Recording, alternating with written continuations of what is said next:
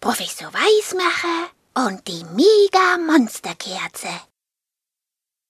Im Labor von Professor Weismacher klingelte das Telefon.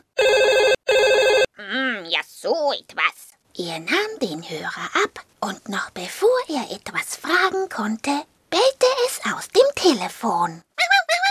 Professor, schnell kommen, geben viel großes Problem in Kerzenfabrik.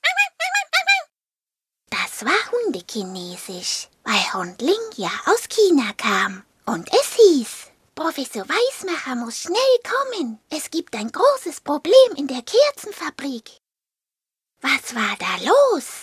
Schnell zog der Professor die Raketenrollschuhe an, die er gerade erfunden hatte, und sauste los. Ja, so etwas. Was ist denn da los?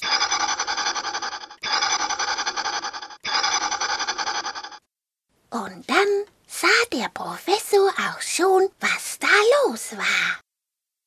Aus dem Tor der Fabrik kam eine Kerze heraus, die immer länger und länger und länger wurde. Sie wollte nicht aufhören zu wachsen.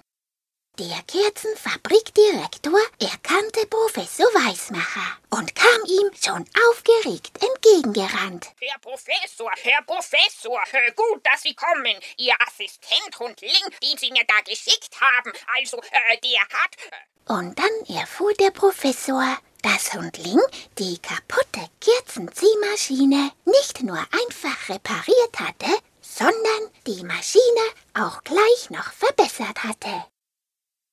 Gut, wie man sehen konnte. Jetzt arbeitete sie wie verrückt. Und weil Hundling zu klein war, konnte er den Knopf zum Ausschalten nicht erreichen. Er bellte wild, dass jemand andere die Maschine ausschalten sollte. Aber niemand verstand sein Hundekinesisch.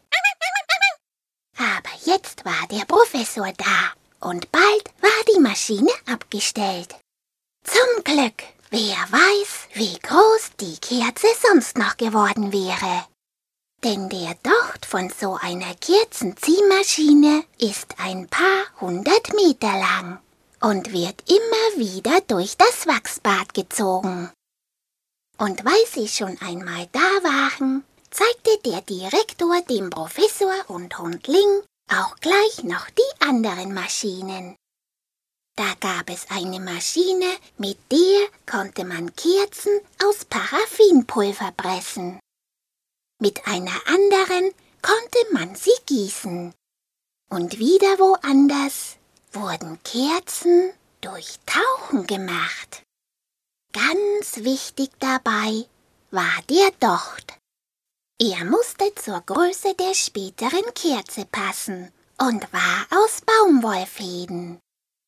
Und die Brennmasse, die konnte Paraffin aus Mineralöl, Bienenwachs oder Stearin aus Pflanzenfett sein.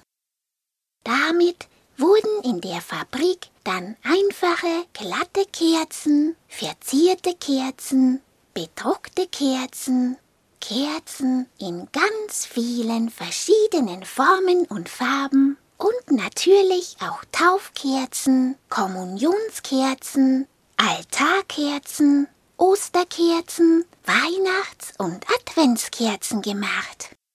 Ein paar von den Adventskerzen durften die beiden dann sogar mit nach Hause nehmen. Diese Kerzen brannten viel schöner als die elektrischen Kerzen, die es woanders gab. Und Hundling passte gut auf, dass sie nicht alleine brannte. Denn da konnte es zu leicht passieren, dass etwas in der Umgebung Feuer fing. Und das wäre sehr, sehr gefährlich. Also gut aufpassen mit den Kerzen, liebe Kinder.